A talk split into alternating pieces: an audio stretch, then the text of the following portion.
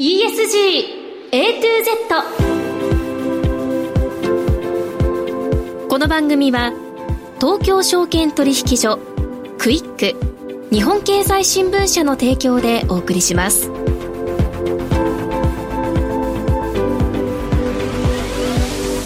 皆さんこんにちは。滝口ゆりなです。12月18日月曜日のお昼皆さんいかがお過ごしでしょうか？この番組は ESG A to Z というタイトル通り近年世界規模で関心が高まっている ESG を A から Z までつまり入門編から応用編まで全てお伝えする番組です。ESG とは E エンバイアメント環境 S ソーシャル社会 G ガバナンス企業統治。この3つの頭文字を取った略語で企業が持続的な成長を目指すために必要とされている課題です。本日のメニュー紹介です。最初のコーナーは ESG 投資のツボ。毎週週替わりで ESG 投資に関する情報をさまざまな角度からお届けします。今日は PRI 事務局シニアリード森沢道夫さん。日本の企業機関投資家が抱える課題や進むべく方向展望などについて伺います。もう一つのコーナーはピックアップ ESG ここでは ESG に積極的な企業の取り組みをご紹介します。今日は先週に引き続き日東電工経営 ESG 戦略本部 ESG エンゲージメント部長石川純子さんにお話を伺います。それでは皆さん12時30分までの短いお時間ではございますが最後までお付き合いください。人生100年時代と言われる中資産形成に関する議論や SDGs、ESG 投資の意識の高まりなど金融リテラシーへの社会的な関心がかつてないほど高まっています。東京証券取引所大阪取引所は金融経済教育のブランド JPX マネブラボを通じて幅広い世代に総合的な金融経済教育を展開しています。詳細は JPX マネブラボで検索。銘柄選別ってどうやったらいい？来週の相場のポイントは？株式投資に役立つ情報ツールならクイックマネーワールド。マーケットのプロが予想したデータで銘柄探しもできる。プロがチェックする情報も見られる。オンラインセミナーも毎月開催中。マネーはで検索して会員登録しよう。ESG 投資のツボ。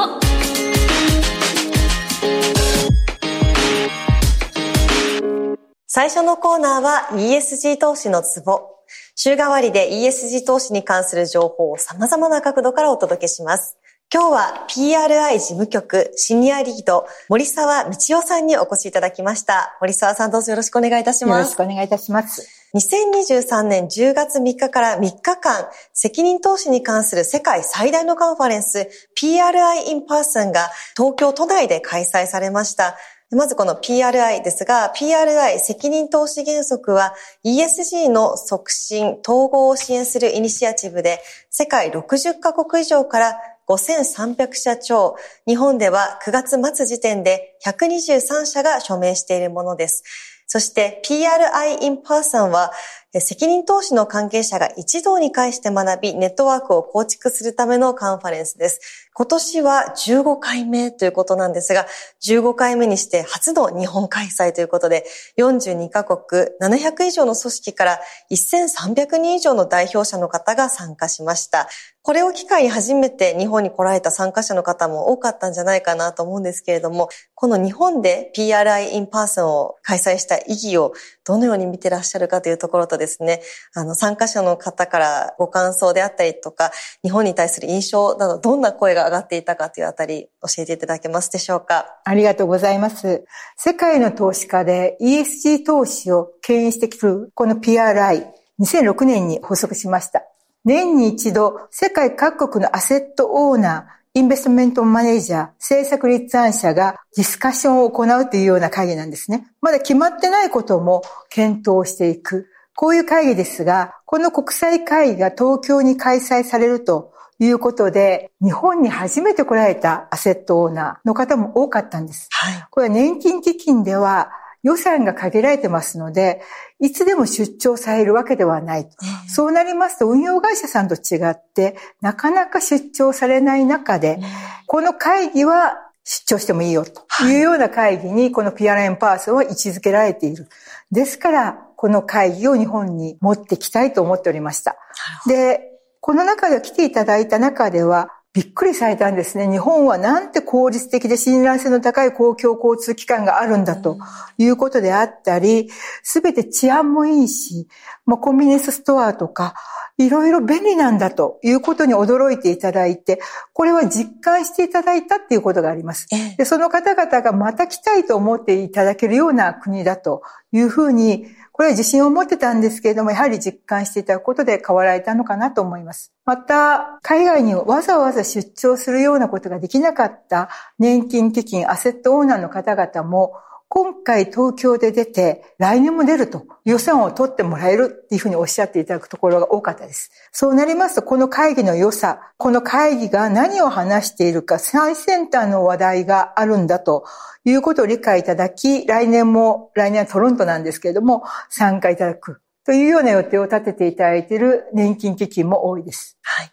森沢さんは外資系金融機関などで決済リスク削減業務などに携わられた後、環境学を学ばれて、環境関連の NGO、CDP、カーボンディスクロージャープロジェクトの日本における責任者として、また PRI 事務局のジャパンヘッドとして、日本が世界の ESG 投資の潮流に乗り遅れないよう、企業や投資家を牽引されてこられたご存在です。で、当初はサステナビリティという言葉すら世の中に浸透していなかったんじゃないかなと思うんですけれども、どうしてこの道を選んでやってこられたのかというあたり伺えますでしょうか？もう一言で言いますと日本が好きだからです。海外に行く機会が多くて日本の良さ、そして足りてないと言いますか、方向見えていないところ、見ていてもステークホルダーの関係で舵を切れていない経営者が多いかなと思いました。残念だと。勤勉な日本人がただ遅くまで働いているのは違うと思います。そうではないであろうと。サステナビリティ、特に日本の持続可能性については、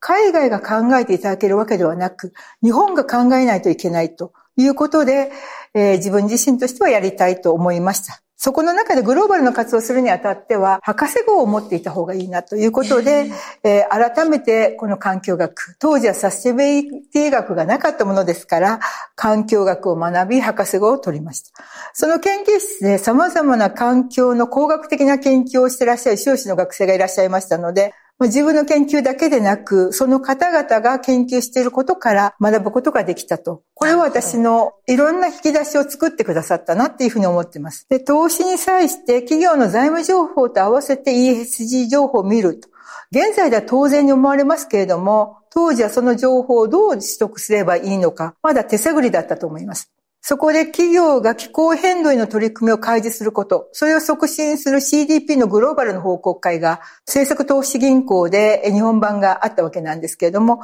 なんと面白いことをする方々がいるんだろうというふうに思いました。当時はグローバルで500社、時価総額の上位500社が対象企業でした。当時ですね、グローバルのそういった500社の中で400社がアメリカの企業なんですね。残り100社のうちにヨーロッパ、イギリスの企業が50社、日本企業が50社という500社が対象でした。で、世界的に対象企業を拡大するというにあたってですね、いろんな各国のま経済団体であり、投資家組合がですね、担当するという中で日本は見つからないという話を聞きまして、それならば私がやりましょうということで手を挙げました。それは2005年の話ですね。その後に PRA が2006年に発足して、2010年にブラジルに続いて日本でのネットワークを開始するということで、もうそれもやろうということで兼務することになりました。グローバルの動向を日本の中で理解して、そして共有すること。また、あの、ローカルでの活動を実施して、それをグローバルに伝えること。そういったことをですね、署名いただいている方々と、また、あの、未署名の方々へのセミナーを開催して啓蒙していくこということを続けていきました。日本企業が開示することと、日本の投資家がそういった投資をすること、合わせて、まあ、進めていくことが重要かなというふうに思いました。はい。そしてその ESG 投資はやはりこうヨーロッパ、欧米が進んでいて日本はどうしてもこう周回遅れと言われがちですけれども、ここ数年ようやく企業も投資家も取り組みを加速させてきているなという印象があります。政府も旗振り役となって様々な施策を打ち出しているところですけれども、ただこのいい環境はよく取り組まれていても G のガバナンスであったり S のソーシャル、この部分は道半ばの企業も多いという印象も強いです。あの、森沢さんご自身この日本の現状、どうご覧になっていらっしゃるかというところ、また日本企業や投資家が抱えている課題、進むべき方向性であったり、政府に求められる役割についてのお考えも伺えますでしょうか？ESG 投資、もうすでに現在の生活に大きな影響を与えている候変動や、まあ、あの、考えないといけない生物多様性、そういった部分は分かりやすかったと思うんですけれども、ここの部分では取り組んでいくサステナビリティの中では、ジェンダーであったり人権であったりという社会課題について、まあ、投資先の取り組みを考えていくというですね、投資家の行動が起きてきました。この背景には、受益者企業政策当局という3社の連携があります。サステナブな世界の構築に向けて自らの金融資産を有効に活用してほしいと考えていらっしゃる自益者は世界的に増えておりまして、企業もパーパス経営というような掲げていらっしゃるようにですね、何を考えるかということをですね、えー、進めていらっしゃる企業さんも多いです。まして、投資家もですね、これはあの、そういった部分に引っ張られているところは日本の中ではあるわけなんですが、政府の財源の不十分だと、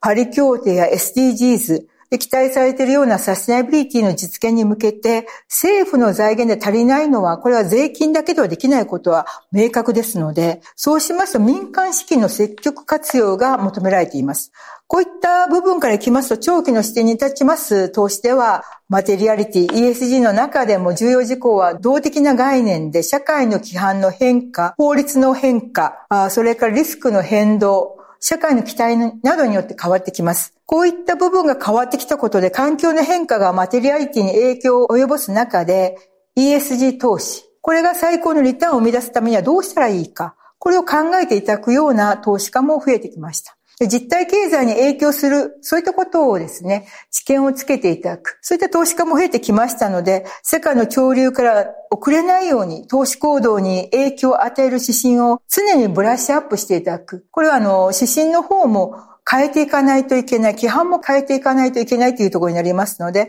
これをブラッシュアップすることが求められています。EU の方はどんどんどんどん新しい規範が出てくる中で、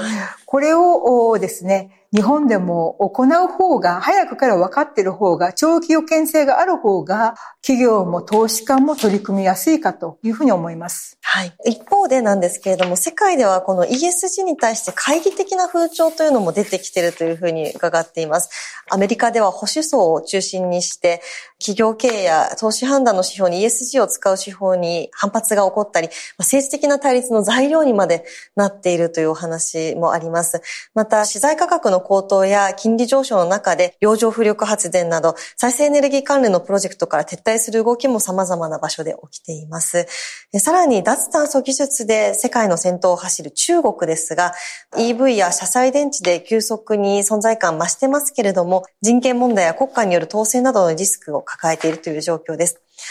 あの、森沢さんがこれまで歩んでこられた道すごくチャレンジングで、決して平坦な道ではなかったと思うんですけれどもま、ここからまた世界的にはこう新しいフェーズで新たな壁みたいなものも見えてくるわけですが、この世界の動向を踏まえて、こうした逆風を今後乗り越えていくには何が必要かという部分、ぜひご示唆いただけたらと思います。ESG がですね、アメリカで大きな動きになっています。日本とは規模が違うということで、それだけ分母が大きくなりますと、様々な思いの方々が出てきます。ですから多様な投資家がいらっしゃる中で、ESG の動きが大きくなりますと、反 ESG と思える方も出てくる。これ日本と分母がもう全然違うわけなんですね。えー、まずそういうことを始めていただいて、立ち止まるところが出ていらっしゃるというところになります。はいまたアメリカでは再生可能エネルギーがですね、の電力がすごくもう安くなってるんですね。で、経済的にも再生可能エネルギーの使用を選択されると、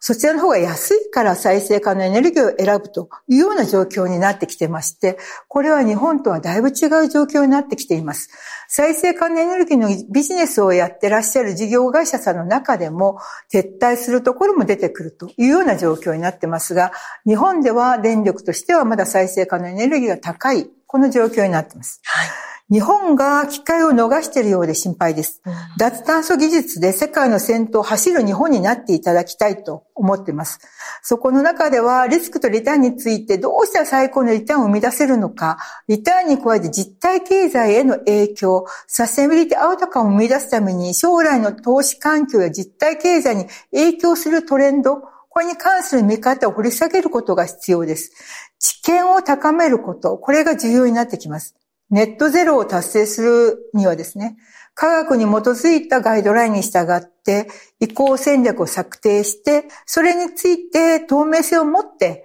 活動を報告することが重要になってきます。カーボンニュートラルだけでなく、サーキュラーエコノミー、ネイチャーポジティブ、そういった長期的な観点から取り組む必要があります。こうした活動を促進するサステナブルファイナンスの拡大、これも大事ですし、投資を後押しする政策、これも必要となってきます。はい。今日は日本の企業、機関投資家が抱える課題や進むべき方向、展望などについて森沢さんにお話を伺いました。どうもありがとうございました。ありがとうございました。スタートしました。13頭これからスタンド前に出てきますがやはりサイレンス鈴鹿。スタートしてすぐに先頭に立って逃げていくあの馬。決して前を走らせず己の走りでレースを支配するあの姿に憧れる。他人の顔色を見て愛想笑いをする毎日。自信が持てないために前に出ようとしない自分を謙虚という言葉で慰めている。そんな自分とは違うあの馬は人の目を気にするな。自分の思うがままに走るんだ。そう訴えかけているようだ。そうだ。自分の姿で走るんだ。遠慮なく。全力で。ラジオ日経。アイネス風神五輪。堂々逃げ切った見事中野騎手アイネス風神ダービー制覇。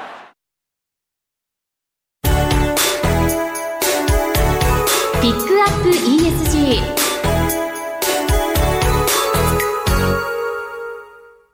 ここからのコーナーはピックアップ ESG。ESG に積極的な企業の取り組みを詳しく伺います。今日は先週に引き続き日東電工経営 ESG 戦略本部 ESG エンゲージメント部長石川淳子さんです。石川さんよろしくお願いします。よろしくお願いします。今回は環境への取り組みや人材戦略についてより深く伺っていきたいと思います。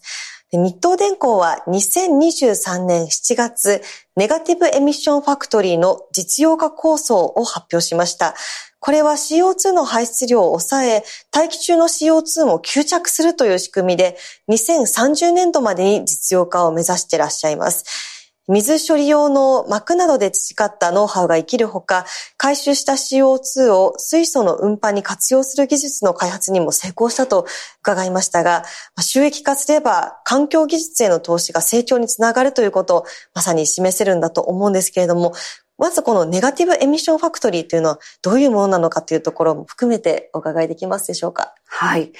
まずですね、CO2 の排出量削減のためのまあ取り組みなんですけれども、まあそれに必要な技術っていうのはまあいくつかありまして、CO2 をまあ体の空気中の中からまあ分離するっていうものもそうですし、はい、まあ大気の CO2 を補足する、取り込むっていう技術もそうですし、あとはその集めた CO2 をまあ化学変化させるっていう、まあこのいくつかの技術があるんですけれども、まあそれぞれの技術開発、まあ製品としてまあ確立させるだけではなくって、まあ、それぞれ必要なですね、この包括的なプロセスをですね、日東の CO2 削減のためのトータルソリューションとして提供するということで、ネガティブエミッションファクトリーという構想として、あの、進めています。ESG の取り組みっていうのは、決してまあ社会課題だけを解決するのではなくて、それによってしっかりと経済価値の創造も両立させなければいけないとい。う意味でですね、このしっかりと日東のまあ強みである技術を活用しながら、まあ社会的な課題となっている、まあこの場合だと CO2 排出量削減、まあそれに対しても貢献すると、まあまさにこの両立をですね、目指して、まあ、しっかりとコストではなく事業、投資として ESG を推進していくことを、まあ実現する、まあ一つの取り組みとして我々今進めております。はい。そして本当に技術的に難しいことでもチャレンジして、周りも応援する、そういった仕組みが整っていると伺ったんですけれども、新規事業創出大会、日東イノベーションチャレンジというものがあると伺っていますが、こちらはどんな大会なんでしょうか？はい。社内では NIC、NIC っていうまあ愛称でまあ呼ばれてるんですけれども、はい、2020年から始まった新規事業創出大会です。日東今グローバルで約3万人のあの従業員の方がいるんですけれども、まあその従業員の方であれば全員が参加可能なアイデア募集コンテストっていう、わかりやすく言うとそういう取り組みです。はい、ただまあ、あのですね、やっぱりアイデアを出せばいい。まあ面白いアイデアが出ればいいということではなくって、あくまでも本当の事業につなげていく前提で、約半年間かけてですね、この審査をし、最終の経営層への提案として、こう、確立されたものにしていく。まあそれに対してですね、社内、社外、の、まあ、人材がですね、しっかりとこう、伴走してサポートしていくというようなですね、取り組みになってます。で、日東ではですね、まあ、チャレンジする人を応援するっていう、まあ、社風が、まあ、すごく根付いてるんですけれども、はい、まさにですね、それを、まあ、具体化した取り組み、まあ、代表的な取り組みだというふうに思ってます。はい。さあ、そして、企業価値を向上させるために不可欠なのが人材戦略だと思うんですけれども、今年7月から5年ぶりに管理職の基本給を改定して、最大20%引き上げる一方で、降格もあるという、こういった仕組みになっていると伺いました。まあ、このあたりの意図であったりというところもお伺いしていきたいんですが、この新商出抜が明確になって30代で部長に抜擢される人も増えたと伺ってますが、挑戦し続ける企業風土を人的投資で支えていく仕組みですね。これ、社員や管理職の方々が、こう、どういった雰囲気で受け止めていらっしゃるかというところも気になるところなんですが、このあたりはいかがでしょうか？もともと、まあ、管理職っていう、まあ、聞いたときにどういう印象を受けるかっていうこともあると思うんですけれども、日東の場合は、やっぱり管理職は、やっぱり現場を引っ張る、まあ、現場の変革を促す、やっぱりリーダーという定義の方が強くてですね、うん、まあチームを管理するという管理職のイメージはあまりないのかなというふうに思ってます。はいなので、まあ、チームの管理職に、まあ、もしくは組織の管理職になったとしてもですね、まあ、自分自身がいろんなことにチャレンジしないと、まあ、チームそのもののチャレンジも流すことはできないですし、メンバーのチャレンジを後押しすることもできないということで、この一つの代表的な、今おっしゃったような制度の変更っていうのも、まあ、管理職のそういうチャレンジを促すための取り組みとして受け入れられているのかなというふうには思います。さあ、そして女性を育成するためのフラワープログラムというものがあるというのも伺っていますが、こちらはどのような育成プログラムなんでしょうか？今、日東では先ほども出た2財務目標として、2030年の女性リーダー比率30%というのを、あの、目標に掲げています。はい、まあ、この目標に向けてですね、女性のリーダーをですね、育成するためのプログラムが、このフラワープログラムということになっててます。で、あの、このフラワープログラムには、まあそのリーダーの候補となる方が、まあ選ばれて参加するんですけれども、ただ、その本人だけではなくてですね、メンターの方がついたりとかすることで、はい、まあ人事とその選ばれた人ということだけではなくて、もうちょっと全社的にこの動きをサポートするようになっててますし、幹部の方々がですね、あの、このフロアプログラムの、まあ、セッションに出てきて、まあ、講演会を行ったりとか、まあ、交流する機会を設けて、まあ、刺激を与えたりとか、まあ、そういったですね、あの、取り組みになってます。まあ、非常にですね、この、なんだろう、リーダーになるためのマインドセットという観点と、まあ、実際に、まあ、リーダーになるためのビジネススキルという観点と、まあ、この二つの側面からですね、あの、育成するような仕組みになってます。まあ、2022年度から始めていますので、まあ、今年で2年目ですね。まあ非常にあの、まあ選抜制なので選ばれた方々にということにはなりますけれども、はい、社内のあの女性のリーダーの育成のプログラムとして、まあ定着しつつあるのかなとは思ってます。はい。では最後に石川さんが思われる日東電工らしさについて改めて伺えればと思います。まず一つ目に一番あるのは、すごくやっぱりお客さんの期待に応えたい。まあもしくはお客様の期待を超えたい。うんまあそういうことに対してすごくこうモチベーションの高いのがまあ日東らしさの一つかなとは思います。はい、お客様に驚きと感動を提供するっていう言葉をまああの言ったりすることもあるんですけれども、そのお客さんのために何か自分たちができることを、まあ探して提案したい。で、それが単純にお客様の要望にただ答えるんじゃなくて、期待されている以上のことをやっぱりやってみたいっていう、そういうところがまあやっぱり日東らしさ、まあ日東の従業員のモチベーションだなっていうのがまず一つ目にあります。で、二つ目がですね、先ほどから何度も出ているこのチャレンジする文化、チャレンジを応援する文化、中期経営計画の中ではチャレンジを楽しむっていう言葉を言ってるんですけれども、日東らしいチャレンジっていうのは、あの、やっぱりチャレンジをですね、楽しむ。自分がやりたいと思ってチャレンジする。はい。まあ、そういうこう感覚がやっぱり個々の社員の中にあるっていうのが一つ大きいのかな。だからチャレンジしなさいって言われてやるんじゃなくて自分がチャレンジしたくてそれを楽しんでやるっていうことですね。で、もう一つが、チャレンジしてる人をですね、周りも応援するっていうことですね。まあ一人の人が自分がやりたいからそのチャレンジを一人で頑張ってるんじゃなくて、周りがそれを応援する風土があるっていう。まあこれが日東らしさだと思います。で、最後に、あの、あるのが、このニッチトップですね。この戦略っていうのは非常に日東らしさを表していると思います。で、ただこの ESG 経営を、の時代、まあ ESG を経営の中心に置くと言っている、今この日東らしいこう考え方としては、その先ほど言ったように、まあ環境、まあ人類のへの貢献っていうのを今意識しているわけなので、ぱりその環境貢献、人類貢献とグローバルニッチトップ戦略、これがしっかりとまあ結びついて実現できること。まあこれがあの日東らしさかなと思ってます。まあこの3つですね。はい、ありがとうございます。はいさあ、ここまで2回にわたり日東電工の ESG に関する考え方や取り組みについて詳しく伺ってまいりました。石川さん、どうもありがとうございました。ありがとうございます。仕事はそれなりに頑張れている。業務の知識も増えたでももっと社会全体を見渡す広い知識も必要だなとはいえ仕事も忙しいし効率的に幅広い知識を学べるものが欲しいんだけどふんふん日経電子版かポイントを押さえて新しい知識と出会えるニュースアプリ。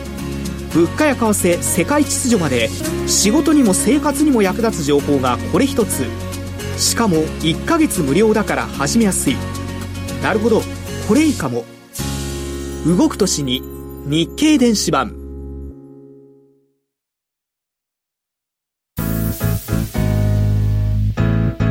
ESG A to Z この番組は東京証券取引所クイック日本経済新聞社の提供でお送りしました。投資に関する最終決定はご自身の判断でなさいますようお願いします。ESG A to Z あっという間のエンディングです。今日の前半は PRI 事務局シニアリード森沢道夫さんに日本の企業機関投資家が抱える課題や進むべく方向展望などについて伺いました。そして後半では日東電工経営 ESG 戦略本部 ESG エンゲージメント部長石川純子さんに環境への取り組みや人材戦略について伺いました。今日の放送は皆さんの投資の参考になりましたでしょうか？ここまで滝口ゆりながお伝えいたしました。それでは皆さんありがとうございました。